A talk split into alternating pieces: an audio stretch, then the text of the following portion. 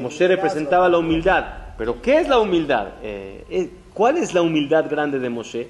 Teniendo todos los motivos para los honores, porque era un líder, tenía poder, tenía dinero, porque también tenía, tenía todo, y aún así era humilde. El humilde no es el que, el que no tiene nada y presume. El que tiene de lo que presumir y no presume, es lo, eso es lo grande.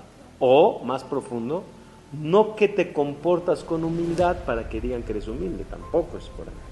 Ustedes, no sé si alguna vez vieron a Hamo Badai Yosef, Tzadik y Braja. ¿Qué era lo que más a mí en lo personal, 120 años con salud, me impactaba? Su grandeza era formidable. Nadie le llegaba a su nivel de capacidad mental, lo que sabía y lo que estudiaba. Pero hablaba contigo y te hacía sentir que es del mismo nivel. Daba una clase a la gente y te hacía sentir que son del mismo nivel.